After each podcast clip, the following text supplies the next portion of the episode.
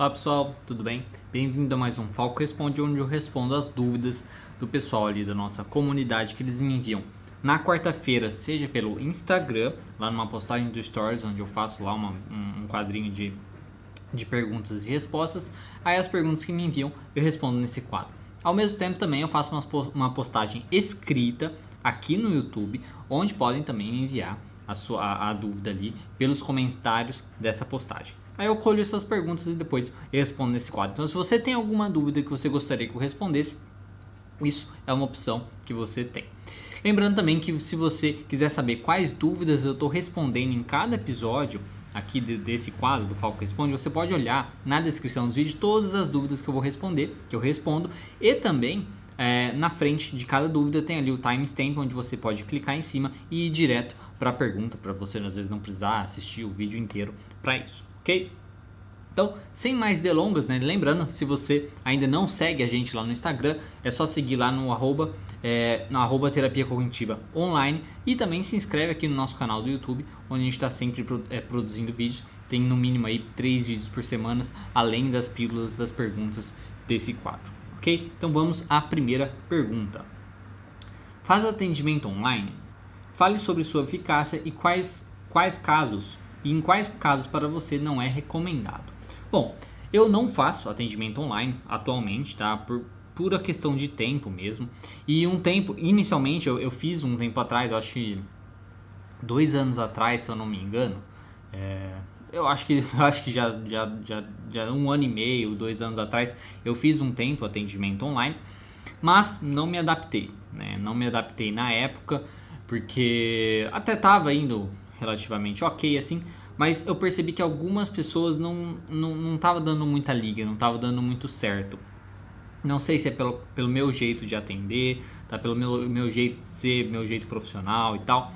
É uma coisa que isso prejudicou, eu percebi que prejudicava um pouco o atendimento. No caso, o, a outra pessoa né, que estava ali do outro lado, o paciente, o cliente, não, não se identificava tanto assim com o meu modo de trabalhar como eu consigo ter, como uma pessoa consegue se identificar quando eu trabalho aqui na clínica, tá?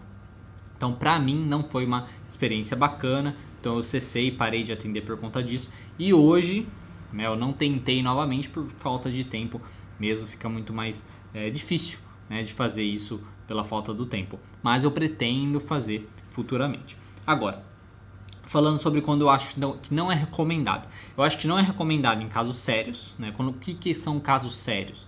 Né? Esquizofrenia, bipolaridade, transtornos de personalidade, é, depressão severa também, é, coisas assim, né? coisas muito sérias, casos onde pode ter ideações suicidas e por aí vai. Esse é o primeiro ponto aí. Eu acho que esses casos não são recomendados de, de jeito nenhum, porque precisa ter um apoio um pouco maior. Outros casos que eu também acho que talvez não que não sejam recomendados, mas que talvez pode, pode ajudar na realidade ser o, o, tratamento ali pessoalmente, é muitos casos, por exemplo, de ansiedade, né? E também alguns casos de, depressivos, né? Por quê? Porque tanto na ansiedade quanto na depressão, muito, um comportamento muito comum é da pessoa, por exemplo, na depressão, querer ficar isolada, sozinha, em casa, trancada no quarto, e da ansiedade, evitar situações, né? evitar sair de casa, evitar fazer as coisas.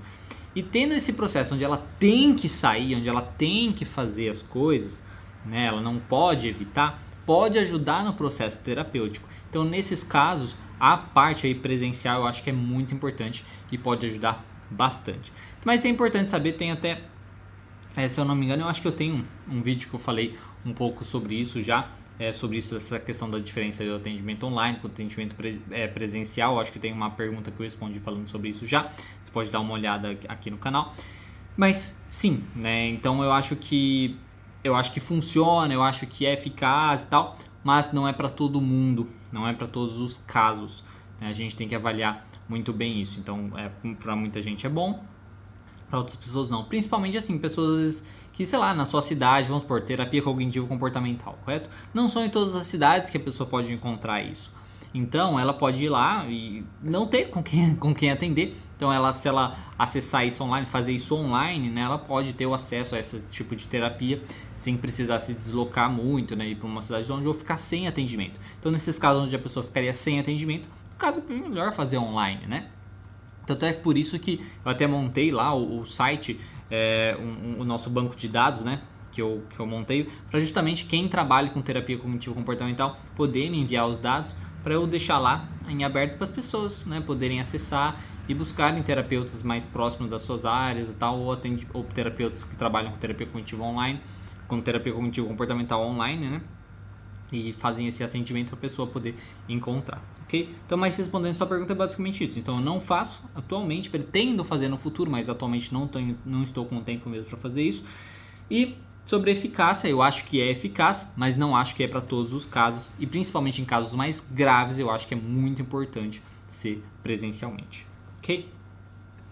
Próxima pergunta. Deixa eu só aumentar aqui. Próxima pergunta.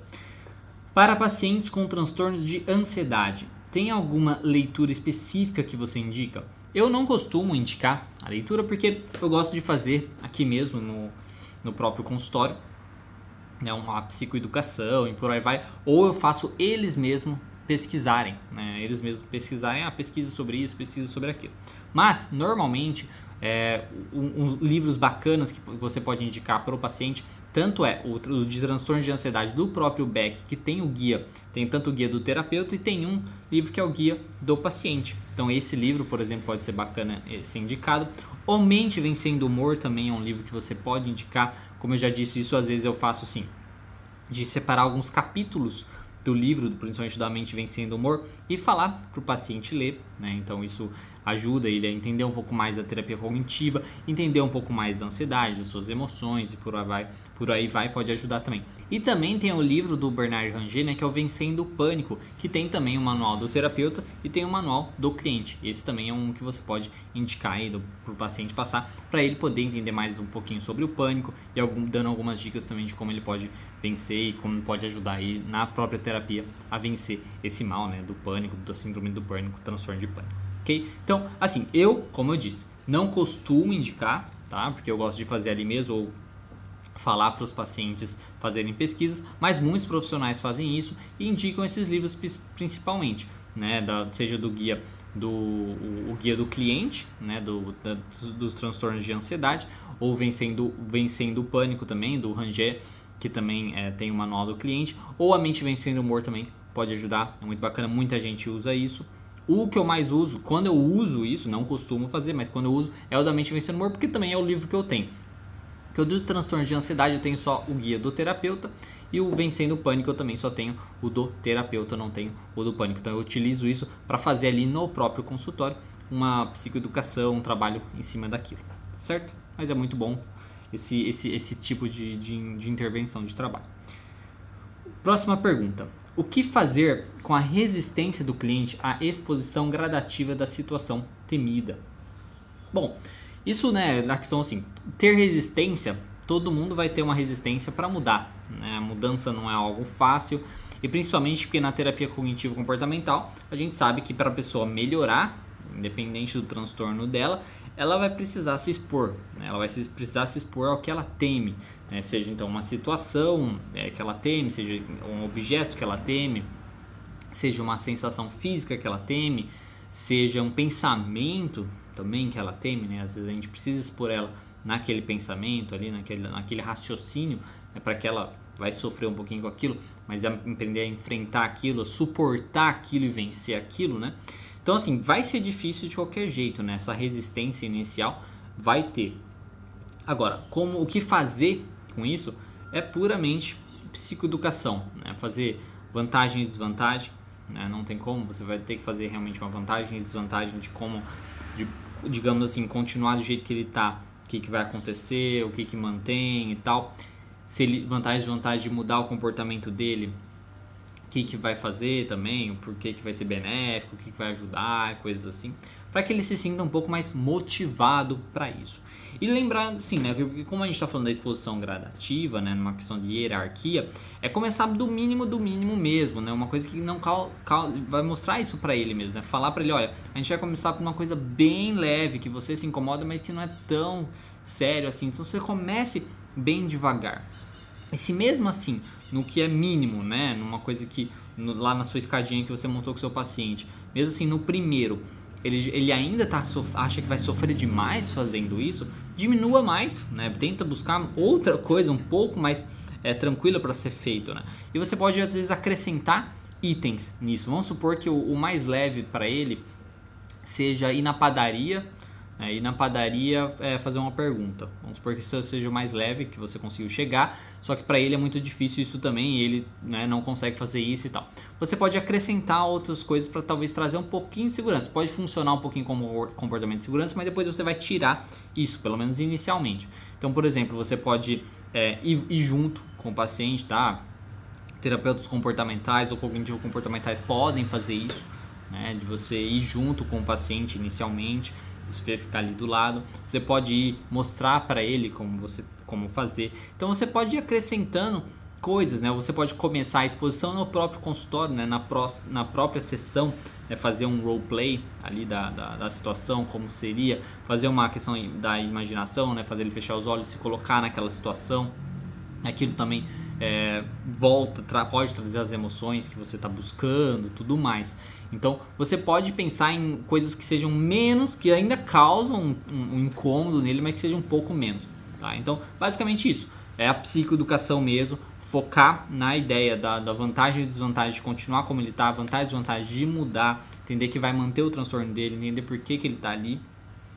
E também buscar ali é, menos talvez menos do menos, né? Tipo, ir acrescentando coisas, colocar ele em situações que mesmo que incomodem, mas que você pode modificar um pouquinho para incomodar um pouco menos e poder ajudar. Eu sei que é difícil, tá? Não, mas é a única coisa que tem que fazer, né? Porque não tem jeito, não tem como você forçar o paciente a fazer aquilo.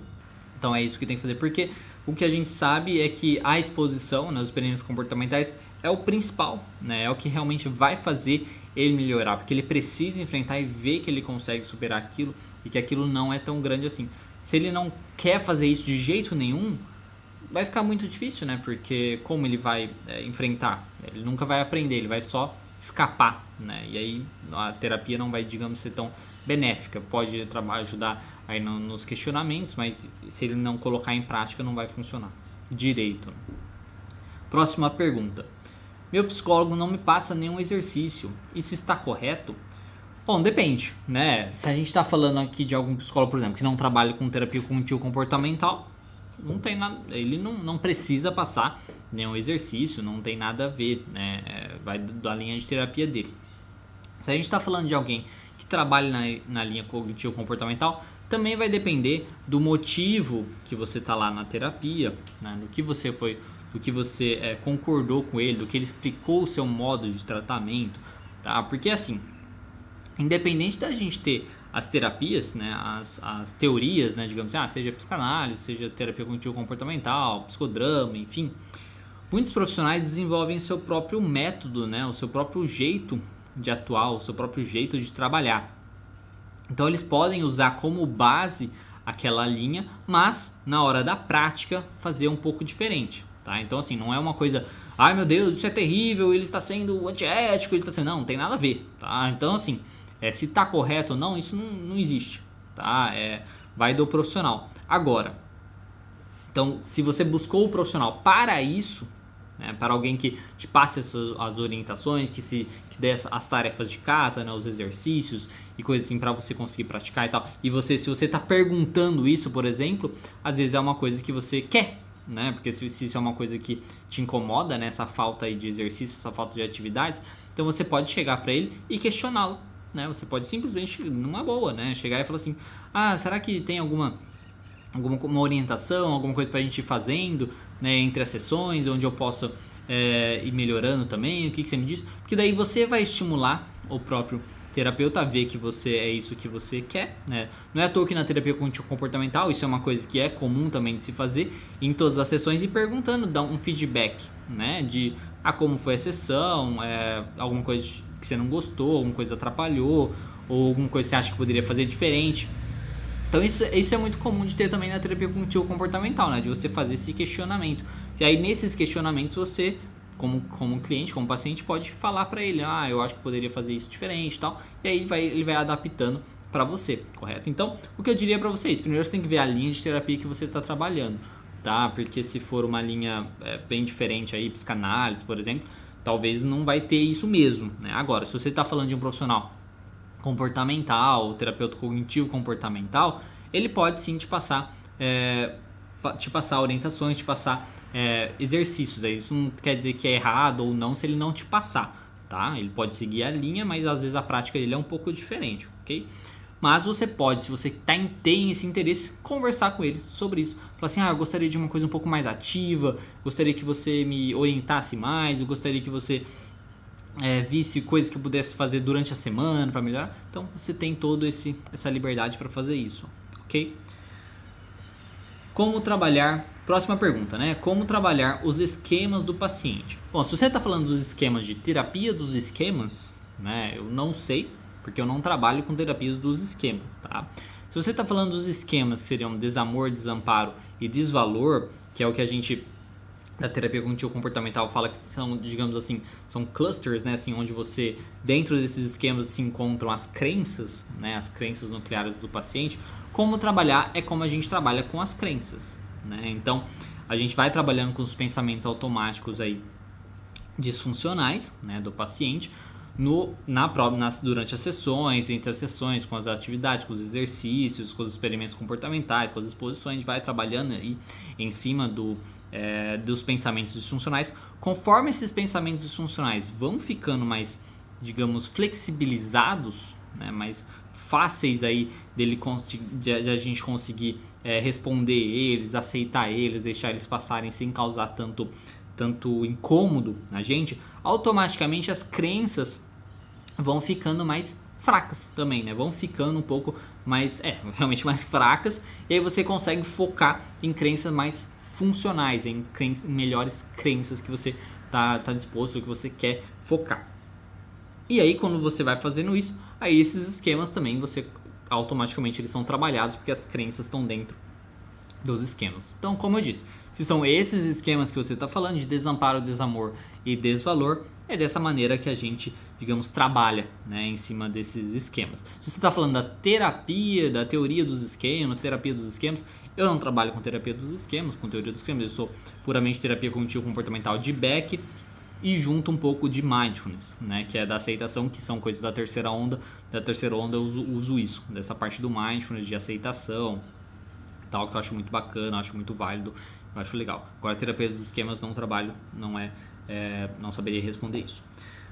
Próxima pergunta. Pode falar como a TCC lida com o relato dos, de sonhos caso o paciente é, caso o paciente comente na sessão? Bom, isso eu não sei se existe, é porque eu nunca né, pesquisei sobre isso. Não sei se existe, aliás, na verdade já pesquisei sobre isso e não consegui achar quando eu pesquisei. Eu não sei se existe alguma coisa específica falando assim, ah, como a terapia cognitiva enxerga os sonhos, como a terapia blá blá blá. No meu ver, e como eu também já usei no consultório que eu faço, como a gente faz isso da questão dos sonhos, é primeiramente às vezes entender mesmo o significado daquele sonho para o paciente. Né? Então, às vezes entender e uma coisa que a gente que fica mais fácil da gente entender, por exemplo, é o emocional do paciente daquilo, né? Se é uma coisa mais primeiro, por, é, por exemplo, mais para o medo, se é uma coisa mais para desejos, né? Porque sonhos basicamente são coisas que a gente vai vendo ali no nosso dia a dia, juntando com memórias que a gente tem e que junta com coisas de medo e ou desejo, né? Então vontades que você tem, desejos que você tem, ou medos que você tem, né? Medo que aconteça isso, medo que aconteça aquilo, ou medo de algum objeto, de alguma coisa assim, ou de uma pessoa, né? E isso junta aí um, um, aranhado todo ali e isso dá os nossos sonhos, né? Então, o que, o que eu é, trabalho normalmente quando eu trabalho em cima dos com sonhos do paciente é primeiramente isso, né? entender o, o motivo, digamos assim, o porquê que ele teve aquele sonho. Né? Isso é o principal que a gente deveria é, chegar. Né? Mas entender, então, inicialmente, a emoção dele, se, se aquilo pode ser mais um desejo, se aquilo pode ser um medo, os personagens que estão envolvidos naquilo, o que aquilo significaria para o paciente ou poderia significar para ele. Né? Isso tudo através do que ele falar para a gente. Né? Então, as interpretações dele mesmo, daquele sonho, buscando entender o que aquilo poderia significar, como ele se sentiu naquilo, né? E se ele se sentiu dessa maneira, por que talvez ele se sentiu dessa maneira? Isso aí a gente talvez entenderia, né? É isso que a gente consegue é entender o motivo daquilo, né? Então, por exemplo, um paciente pode é, sonhar muito com o pai, né? Sonha muito com o pai, o pai fazendo tal coisa e tal, e lembra tal, e, e, e sofre com aquilo. Ele pode é, é, no, tra no trabalho ali falar assim, nossa, eu sofro muito com isso porque eu lembro do meu pai que sempre fez isso e tal, eu sinto uma, uma raiva na verdade dele, mas ao mesmo tempo eu sinto medo de perder ele. Então isso pode levar alguma coisa nesse sentido, né? Dele entender o porquê ele tá tendo aquele sonho. Ah, daí ele vai lembrar, por exemplo, ah, é porque eu ouvi que o meu pai tá mal, tá doente, sei lá. Aí ele pode identificar no presente, né, na sua realidade, o porquê ele está tendo aquele, aquele sonho também, porque ele teve aquele sonho. E aí você buscar alguma estratégia para você lidar com isso, para lidar com isso. Ah, o que você quer fazer com isso? Ah, nossa, eu acho que seria bom então eu conversar com meu pai, talvez perdoar meu pai, porque ele sempre foi, um, foi, foi muito difícil, não sei o que e tal. Ou não, isso eu tenho que conversar com ele para resolver o problema, enfim. Então, o que a gente faz é isso, a gente tenta buscar o significado para o paciente daquilo. Não é uma coisa super simples de se fazer, tá? Mas é como a gente tenta fazer. Então não é uma coisa super mirabolante, não é uma coisa tão é, exagerada, nada assim. A gente tenta buscar como a gente busca os pensamentos mesmo, né? O significado daquilo para o paciente. E aí, buscando esse significado, o que, que pode dizer, o que, que ele pode fazer né, para tentar trabalhar com isso, para tentar trabalhar com isso, para tentar melhorar aí e evitar esses sonhos no futuro e por aí vai, tá? E normalmente eles estão relacionados a um sonho, a um, a um medo, né, ou algum desejo do paciente. Não sei se eu respondi direito, mas é isso que eu tenho para falar. Como você estrutura as últimas sessões do processo terapêutico com seus clientes? Bom, a, como assim, se eu já se eu percebo que a gente já está é, chegando mesmo nas metas, né? Já atingimos as metas, ou estamos quase atingindo as metas, tal. O que eu faço é tipo assim, porque entre sei lá, a cada oito sessões, mais ou menos, a cada dez sessões, vai depender de cada caso. A gente faz uma avaliação, né? Tipo, ah, como você acha que está indo? Você acha que é, tem mais metas, tem menos metas, as metas estão sendo cumpridas, como você acha tal. Então vai fazendo essa, essas sessões de reavaliação. Conforme a gente vai fazendo essas sessões de reavaliação, a gente consegue perceber então onde a gente está caminhando. Quando a gente faz uma sessão dessas e vê tipo assim, nossa, vai passando pelas metas, nossa, já cumpriu todas as metas. Uma coisa você pode perguntar, ok, então tem mais alguma meta que você é, gostaria né, de de trabalhar e tal. Ah, não, não tem mais nenhuma meta que eu gostaria de trabalhar. Aí você pode já falar, tipo assim, ok, então acho que já talvez já seja na hora de, de um processo de da gente ir espaçando as sessões, né, e vendo como você fica, para a gente não ficar criar essa, essa dependência, né, da terapia, ver se, se a terapia não se, às vezes ele tá bem só porque está indo na terapia, tá? Então para ir fazendo esse desmame, digamos assim.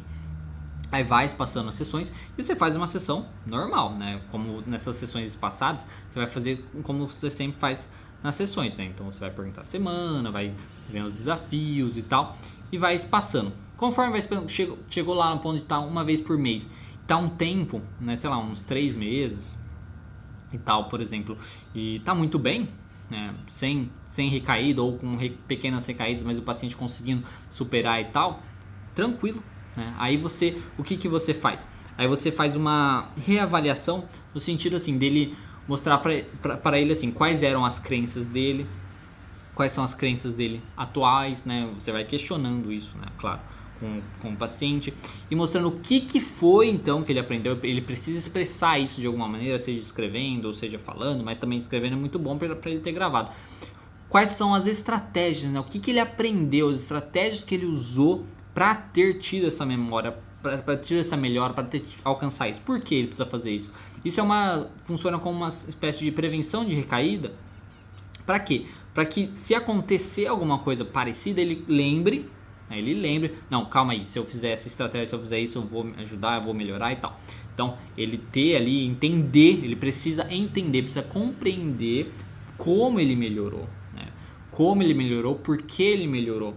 Porque se ele melhora e não sabe por que ele melhorou, fica uma coisa muito no ar, assim que aí fica muito mais fácil dele piorar novamente e não conseguir melhorar. Então ele precisa entender como ele melhorou, o que, que ele fez para melhorar. Então isso é um processo que a gente faz.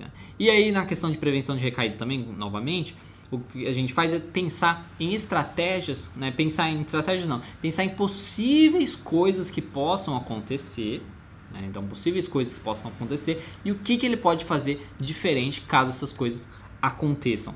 Né? Então, você vai pensar e tentar fazer uma previsão assim, de possíveis coisas que podem acontecer e como você, como, o que, que ele pode fazer para tentar se ajudar nessas situações, tá? Então é basicamente assim que são estruturadas essas sessões aí de desligamento. Aí você faz mais algumas outras sessões só para é, ter uma garantia aí e pronto e segue em frente com a vida, né? E tudo bem. Então, basicamente, se a gente pensar assim, então basicamente sim, se a gente pensar numa na questão de estrutura, né? Tipo assim, é como estruturar isso. Primeiro, ver as metas, ver se as metas estão cumpridas, se, se existem metas novas. Depois, se tiver tudo certo, não tem metas novas, estão todas as metas cumpridas e tal, você, você joga aí a ideia de ir fazendo esse desligamento, ok? Aí você, ok, o paciente aceitou, tá tudo certo, ok. Começa a espaçar as sessões então. Então começa as sessões quinzenais, aí vai indo. Aí você faz sessões normais nessas outras, né? Perguntando a semana e tal, desafios. Você vê que passou várias sessões, essas sessões quinzenais, e tá tudo ok, né? Ele conseguiu lidar muito bem com todos os problemas e tal nessas sessões. Esse passa mais uma vez para mensalmente. Passou para mensalmente, faz a mesma coisa e tal. Quando vê que tá tudo ok, beleza. Aí você o, o, o que você pode fazer é você vai separar, aí entender quais eram os problemas, o que, que ele atingiu, o que, que ele melhorou, como ele conseguiu, entender, fazer ele expressar isso, como ele melhorou, o que, que ele fez para melhorar, muito sim, e tenta prever possíveis é, problemas, né? Então vamos supor que porque assim, se se ele chegou para terapia inicialmente por conta de um término de relacionamento, né? E aí melhorou e tal, ele aprendeu e tal. Só que nesse processo todo terapêutico ele não terminou de novo um relacionamento, né? Então você pode prever, poxa, se acontecer de novo um término de relacionamento, o que, que você pode fazer? Então vê as estratégias aí que ele possa usar caso aconteça coisas parecidas de novo. Então é basicamente isso. Ver como ele melhorou, a melhora dele, como ele melhorou, né? o que, que ele fez para melhorar, entender que ele fez aquilo para melhorar e possíveis coisas que possam acontecer de novo, como ele poderia lidar com essas coisas. Feito isso, aí tranquilo, já pode dispensar. Ok? Então, próxima pergunta. Bom dia, gostaria de saber como a TCC trabalha com pacientes que se auto-sabotam demais. Mesmo sabendo que seu comportamento atual é nocivo, a pessoa cria mecanismos para continuar com esse comportamento. Como você lida com a autossabotagem e quais estratégias de enfrentamento para esses casos? Bom, primeiramente assim, né, esses casos, na realidade, todos, né, na realidade todos, se não quase todos, né, os pacientes possuem essa questão da autossabotagem. Na verdade, nem pacientes, todas as pessoas têm isso de autossabotagem. Por quê? Se você parar a pensar, todo mundo sabe alguma coisa na sua vida que ele poderia fazer diferente para ter uma vida melhor, certo? Poderia fazer diferente de fazer mais aquilo, ou poderia fazer ou fazer diferente de fazer menos alguma coisa para ter uma vida melhor, para uma vida mais saudável. E todo mundo, como todo mundo tem isso, todo mundo sabe o, o, as suas desculpas também. Né? Ah, mas eu estava cansado. Ah, mas ainda ah, já é fim de semana ah, mas não sei o que lá, enfim, todo mundo tem as suas desculpas e essas desculpas é basicamente uma autossabotagem, né? é um comportamento que a gente tem aí um, para manter a gente no problema, né? que a gente fala, mantenedores, são comportamentos mantenedores, né? que mantém a gente no problema com os pensamentos e sofrendo com isso, tá? Então, primeiramente é isso, tá? Esses casos específicos, quando você fala assim, esses casos, não, não são algumas pessoas que têm autossabotagem. Na realidade, todo mundo se auto-sabota, porque todo mundo sabe de comportamentos que eles poderiam ter diferentes para serem melhor ou tanto de fazer mais comportamentos ou de deixar de ter alguns comportamentos. E como lidar com isso? Primeiramente, você precisa entender qual comportamento que é esse de autossabotagem que você tem. Como eu disse, por exemplo, esses pensamentos. Então, se você, é, vamos supor, está fazendo uma dieta, né? Tá fazendo uma dieta come, foge da dieta ali num, num momento sem, sem querer, né? Então, sem querer. E aí você vem um outro um pensamento. Ah, então tá vendo? Vou jogar tudo pro alto mesmo. Ai, não já, já foi, né? Depois, então semana que vem eu começo, vou vou comer tudo agora e tal. E acaba, destrói a dieta dele, né? Por, causa, por conta de um erro, destrói a dieta dele por conta desse pensamento. Primeiramente é isso, identificar esses pensamentos, né? esses pensamentos que estimulam, né, digamos que permitem, né, são pensamentos permissivos que fazem com que a pessoa tenha o comportamento que ela não deveria ou que ela não gostaria de ter. Né? Claro que antes disso a pessoa precisa entender que aquele comportamento é ruim, né? Porque se a gente, se a pessoa não entende, a gente pode fazer uma questão de vantagem e desvantagem, de continuar tendo aquele comportamento, vantagem e desvantagem de mudar o comportamento dele para ele tentar motivar ele a fazer isso. Então depois, aí no segundo passo, você vai identificar esses pensamentos permissivos que fazem a pessoa, que mantém a pessoa no transtorno dela ou no problema dela. Tá? Então, como você lidar com essa autossabotagem inicialmente é isso. Tá? Então, motivação inicialmente, que é vantagem e desvantagem de continuar tendo comportamento, vantagens e desvantagens de você deixar de ter esse comportamento. Mas muitas pessoas podem falar assim, ah, mas não tem nenhuma vantagem de ter esse comportamento. Tem, é justamente essas vantagens de ter esse comportamento que fazem a pessoa ter. E aí você tem que trabalhar também em cima justamente dessas vantagens. Tá? Então, por exemplo, comer demais, que a pessoa pode estar tendo, alguma vantagem ela tem, seja prazer. Né? Ah, não, porque eu sinto muito prazer na comida. Esse prazer é complicado. Aí você tem que trabalhar em cima disso, tá? dela sentir prazer de outra maneira, dela entender que esse prazer não é benéfica, fazer uma psicoeducação entre prazer e, e, realização, né, que é coisa momentânea, e realização que é uma coisa de conquista, que é um, uma sensação muito mais gostosa, que é mais duradouro, o prazer ele passa e acaba e já era, né, e tal. Então, isso é uma coisa que você tem que trabalhar em cima das vantagens de manter o comportamento que ele está tendo, tá? Porque ele vai ter essas vantagens, tá? Muitas vezes a pessoa acha que não tem, mas tem, tá? Então precisa trabalhar com isso. E depois identificar os pensamentos permissivos, trabalhar em cima desses pensamentos permissivos, de conseguir responder melhor para esses pensamentos. E aí, depois é a exposição a ponto da pessoa evitar o comportamento, né, que ela tem aí que acaba é, sendo prejudicial para ela, ao mesmo tempo que ela tenta treinar um comportamento novo. Tá? É uma coisa que não é uma coisa fácil de ser, de ser feito, por isso que precisa é mais fácil ir em passos, né? E a, a terapia pode ajudar nisso principalmente porque é alguém de fora olhando ali, orientando e reforçando, ajudando você a fazer isso, ok? E se a pessoa tipo cria muitos mecanismos, né, como você coloca aqui, a pessoa sabe que é nocivo, mas todo mundo sabe, né, os seus próprios comportamentos nocivos mas ela cria vários mecanismos e normalmente esses mecanismos, como eu disse, são pensamentos, né? São pensamentos permissivos. Ela cria ali uma historinha, uma racionalização para aquilo. E é justamente nesses pensamentos que a gente precisa trabalhar, né? E, e precisa entender talvez muito o tipo de visão da pessoa, porque tem pessoas que focam mais no, no lado, por exemplo, se ela, o que, que ela vai perder se ela continuar assim, ou e, ou e pessoas que focam mais no tipo que ela vai ganhar se ela mudasse de comportamento. Então, entender muito assim o peso daquilo para a pessoa, o que, o que, que pesa mais e focar mais naquilo. Não, como eu disse, não é fácil, tá? Mudar hábitos, mudar comportamentos nocivos, a pessoa tem que querer bastante e ter uma, uma consequência muito clara. Só que como não é nada certo, não é nada, nada é certo, né? nada é certo. Então tem uma garantia de que se ela mudar vai melhorar e tal. Então é uma coisa que ela precisa estar muito é, motivada para isso, tá certo? Mas, como eu disse, né? então como lidar com a autossabotagem, vantagens e desvantagens de manter comportamento, vantagens e desvantagens de mudar o comportamento e pegar e identificar os pensamentos permissivos que fazem ela voltar e repetir a mesma coisa e, ou abandonar o que ela está querendo fazer e coisas assim e trabalhar muito em cima desses pensamentos. E aí depois que faz todo esse processo você começar a diminuir mesmo o comportamento, às vezes expor a pessoa em alguma coisa. Vamos por, voltando a falar a questão de doce, né? Por exemplo, uma pessoa que come muito doce.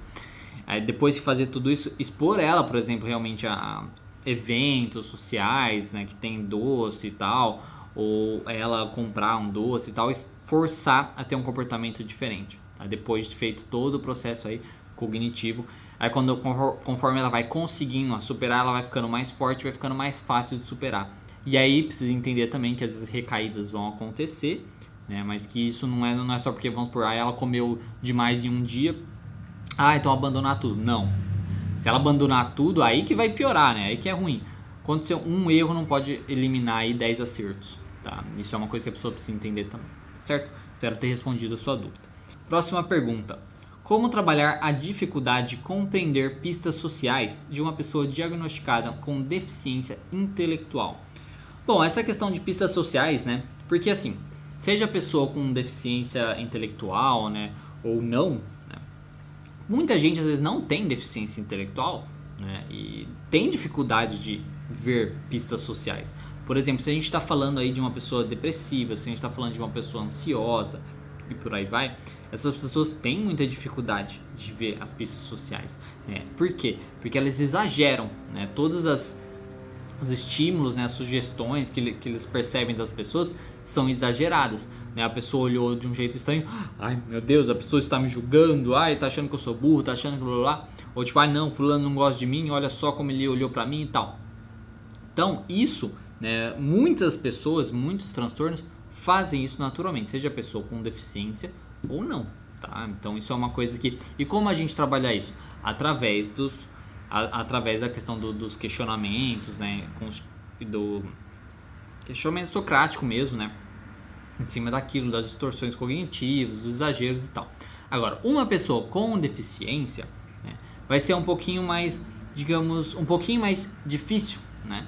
Eu acho que seria mais fácil fazer como? Fazer roleplays, né? fazer roleplays mesmo na própria, na própria sessão, onde você, é, como terapeuta, né? Você como terapeuta tenta fazer é, o papel da outra pessoa, fazendo esses sinais, fazendo essas pistas e vendo se o, se o, o seu paciente, vendo se o seu cliente consegue identificar isso. Aí você vai treinando ele. Você pode também fazer o roleplay inverso, onde você pede para ele expressar, então assim, mas sem você saber, digamos assim, o que, que ele está querendo expressar, né? Falando para que ele se expresse, né? Tipo assim, ah, tenta fazer alguma coisa como se você tivesse é, falando isso para mim, né? Com o olhar ou, ou com gestos e tal. Aí o, o, o, o, paciente faz aquilo e você tenta interpretar para ver se ele também consegue expressar isso. Por quê? Quando a gente consegue, faz, nós mesmos conseguimos identificar na gente a nossa emoção, as nossas expressões, como faz, isso ajuda a gente a identificar no outro o que o outro está querendo dizer. Porque quando a gente fala, por exemplo, por exemplo, essa questão de expressões sociais, corporais e tal, não é muito diferente de uma pessoa para outra, né? Já foi visto, né, questões das emoções, por exemplo, elas são universais. E as expressões faciais também das emoções também são universais. Né? Seja uma pessoa aqui no Brasil, seja uma pessoa lá na África, seja uma pessoa na Antártica, sei lá. Todo mundo tem as mesmas expressões, os mesmos jeitos né, de determinadas emoções. Pode ser nome diferente, mas tem. Então, como é tudo universal, quando a gente consegue identificar as nossas emoções, o que, que a gente está expressando e como a gente está expressando, é mais fácil a gente identificar isso no outro. Então, esse é um trabalho que você poderia fazer com essa pessoa. Né? Você poderia fazer o trabalho, como eu já disse, de você expressando as coisas e ajudando ele ali entender, enxergar isso, ao mesmo tempo que você pode fazer o trabalho dele expressar, dele conseguir identificar suas emoções, ele conseguir expressar suas emoções e você interpretar o que ele está querendo dizer. E aí ele vai conseguindo ver como as pessoas é, são, né? E vocês podem relacionar, tipo, ó, como você se expressa assim, eu me expresso assim, isso é é o que é o equivalente tal. Isso é uma sugestão, tá? Como eu nunca trabalhei com pessoas assim, nunca vi nenhum material sobre isso, não saberia dizer que é exatamente assim que eu faria e tal, porque às vezes pode ter outras, é, digamos, não sei, algumas outras estratégias específicas para isso. Mas pensando assim, no caso, dando uma olhada rápida, né, no que você, é, no que você está falando, eu acho que seria isso que eu, que eu, que eu trabalharia, tá? Eu acho que o roleplay seria de extrema importância, né?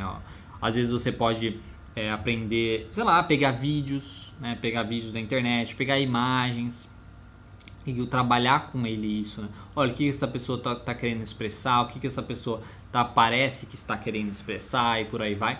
Você pode ir treinando essas habilidades como se fosse com uma criança, né? Treinando habilidades como uma criança. Você pode usar, por exemplo, os baralhos das emoções e, e por aí vai, como usa muito com criança, pode ajudar às vezes nesse caso, tá certo? Espero é, ter respondido sua dúvida. E a última dúvida de hoje. Bom dia, namoro e percebo que tenho muitos ciúmes de tudo. Na verdade, acabo sofrendo muito.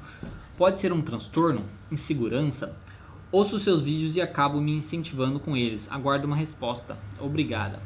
Bom, essa questão de ser um transtorno, né? Se pode ser um transtorno? Ah, não sei se pode, se pode ser um transtorno, né? Talvez seja uma pessoa mais ansiosa e tal. Pode ser, mas não acho que isso é tão relevante. Insegurança, com certeza, né? Porque quando a gente fala de ciúmes, é na maioria, se não for assim 100% das vezes, é insegurança, né?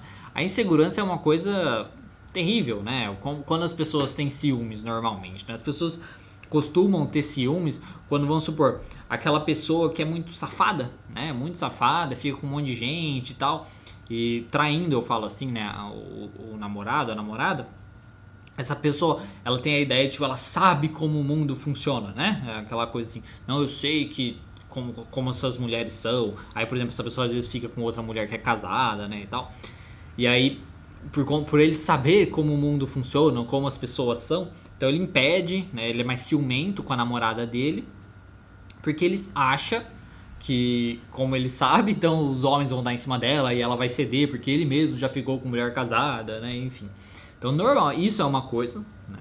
Que a pessoa às vezes pode ter. Aí é, é uma insegurança, digamos assim, de como o mundo funciona, né? Achar que o mundo é um lugar terrível, que as pessoas são assim, que a namorada dele, que a mulher dele vai ser, é, digamos, influenciada, né? Pelo outro, que ela não tem uma firmeza e por aí vai, né? Ou em outros, em outros casos a insegurança só própria, né? De você não entender que você é uma pessoa suficiente, né? E você achar que o outro vai buscar outra pessoa que é mais que você, né, que, te, que dá mais coisas para ele de alguma maneira, seja na questão é, sexual, seja na questão de aparência física, qualquer coisa, né, qualquer coisa que você puder imaginar, as pessoas têm insegurança com, né? Então, é, pode ser insegurança? É muito provável que seja insegurança, tá? Seja insegurança de você achar que você é menos, tá? Seja uma insegurança de você achar que se ele te largar, vamos supor, ou se ele te trair, você não vai conseguir suportar essa dor, tá? Tipo, ah, se ele me trair, ai meu Deus, eu vou, vai ser muito terrível para mim, eu não vou aguentar e tal, vou sumir. Ou tipo, ah, não, se ele me largar, eu vou ficar sozinha para sempre, eu não vou encontrar mais ninguém e tal. Né? Então, é, essas, isso a gente precisa identificar. Que é uma insegurança é muito provável. Agora, qual insegurança, né? O que, que é que você teme, né? O que, que é que faz você ter esse comportamento, né? É o medo de ser taxada de corna, vamos supor. É o medo de ser, né, das outras pessoas ficar te zoando na rua, ah, foi traído, ah, tal. É o medo realmente de achar que você não vai encontrar outra pessoa, que você não vai encontrar outra pessoa na sua vida, né, e isso vai fazer você sofrer demais. Ou é o medo simplesmente de né, de sei lá, de, ser, de provar né, que você às vezes não é tão é, bonito ou coisa assim. Eu falo entre aspas porque não, é, não tem nada a ver uma coisa com a outra, tá? As pessoas traem por qualquer coisa, tá? Não, não, não, não tem isso. Então, primeira coisa, né, é, o que você poderia identificar é isso. Qual é a sua insegurança? Qual é o seu medo, né? O que você tem medo? E depois trabalhar em cima desse medo, né? Trabalhar em cima desse medo de entender que muito provavelmente ele é exagerado, tá? Muito provavelmente ele é exagerado.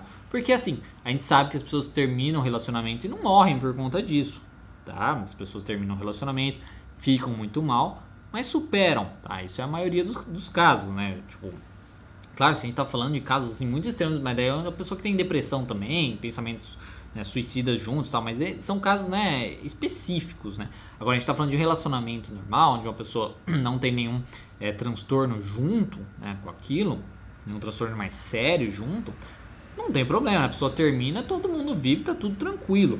Né? Isso nunca acontece. A questão de encontrar outras pessoas, o que a gente vê também é que as pessoas normalmente encontram outras pessoas se elas estão dispostas a encontrar. Se você terminar o relacionamento e ficar em casa e nunca mais sair, não, você não vai encontrar ninguém. Né? Ou se alguém, vamos por vai, com, tenta conversar com você e tal, você tipo não dá bola, você manda a pessoa para aquele lugar e tal, também vai ser difícil você conhecer alguém, você precisa dar oportunidade para as pessoas, correto?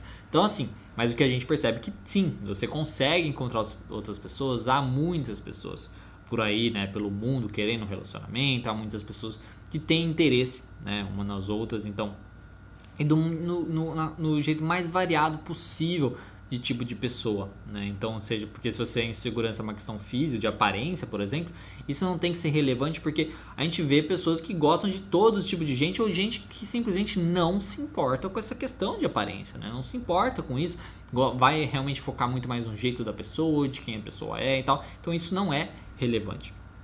Isso é só insegurança é uma questão de aparência e tal, tem que buscar os fatos, né? Buscar os fatos mesmo, porque muitas vezes é exagerado, né? A gente exagera demais isso, a gente se acha muito pior do que a gente realmente é, né? Digamos assim. E aí, como eu já falei, isso não importa, no fim das contas, para o relacionamento, né? desde que você seja uma pessoa disposta a se relacionar, aberta para isso. Então, identificar, como eu disse, é com certeza, é muito provável, né? Com certeza não, é muito provável que seja mesmo insegurança, não acho que é um transtorno, tá? Tudo bem que você tem muitos ciúmes e tal, mas não é, não é um transtorno, acredito. Tá? Se for, se estiver sofrendo muito com isso, busque uma ajuda profissional, ok? Um psicólogo de preferência. Acho que sim, que é uma insegurança, muito provável que seja. Interessante identificar essa insegurança, ao mesmo tempo que você identifica também qual vantagem, né, ou qual prejuízo, vantagem e desvantagem que você tem de manter esse comportamento, né? Por exemplo, é muito provável que isso atrapalhe, causa muita briga, que isso pode fazer justamente a pessoa ir embora, né? De, é, fugir de você e tal, é, não querer mais esse, esse drama, esse exagero, essas coisas nesse sentido. Então, ver o que, que você está perdendo com isso, o que você pode perder continuando tendo esse comportamento e o que, que você pode ganhar se você mudar o seu comportamento, tá, tá certo? E se você estiver sofrendo muito com isso, tá? Sofrendo muito e ou tendo já prejuízos com isso, você é, não deixe de buscar uma ajuda que é profissional, especializado que pode te ajudar. Bom, acho que era isso. Essa era a última pergunta de hoje. Bom, pessoal, era isso que eu tinha para falar. Espero que vocês tenham gostado. Se você gostou desse vídeo, dê um gostei. Se você acha que pode ajudar outras pessoas, né? Esse vídeo aqui, qualquer uma dessas perguntas, compartilhe com quem você acha que pode ajudar. Lembrando que as dúvidas estão aqui embaixo, que você pode ir lá nos timestamps só para achar qual dúvida você quer. Se você não faz parte do nosso da, lá do nosso Instagram, acessa lá Terapia Cognitiva Online, onde você pode fazer parte ali da nossa comunidade, e onde eu estou sempre postando coisas, tá? faço perguntas e respostas também de segunda-feira, onde eu respondo por, por, lá, e aí você pode acompanhar a gente todas as novidades aqui do canal e por aí vai. E se você também não for inscrito no canal, se inscreva. Se você gostou, como eu disse, dê um gostei. Se você não gostou desse vídeo, Deu não gostei? E qualquer coisa, se você tiver qualquer dúvida, qualquer coisa, eu sempre respondo nos comentários, tá? É só mandar nos comentários. Eu costumo responder uma vez só, porque é, o, o, quando eu olho lá nos comentários, só vejo é, os primeiros comentários, né? Que eu não, não respondi. Quando a pessoa responde, uma, uma resposta minha não aparece para mim, aí fica mais difícil de eu é, responder isso, tá? Mas de qualquer maneira. Então, muito obrigado. Espero que você tenha gostado. E qualquer coisa é só mandar nos comentários uma resposta e por aí vai. Então, muito obrigado, uma boa semana para você e até mais.